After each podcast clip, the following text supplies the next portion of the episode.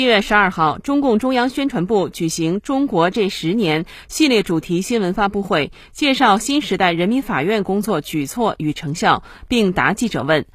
最高人民法院副院长、二级大法官贺小荣介绍，下一步，人民法院一方面要持续关注电子商务领域案件审理中的新情况、新问题；另一方面，人民法院将主动适应电子商务的发展需求，提升在线电子商务纠纷化解的质效。下一步啊，我们一方面要持续关注电子商务领域案件审理中的新情况、新问题。实时出台新的网络消费司法解释，积极回应社会关切，切实维护人民群众合法权益，让群众买的放心，用的安心，为我国电子商务的持续健康发展保驾护航。另一方面呢，我们将主动适应电子商务的发展需求，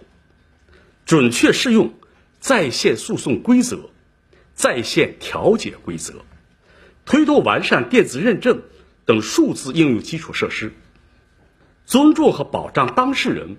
对诉讼模式的选择权和程序利益的处分权，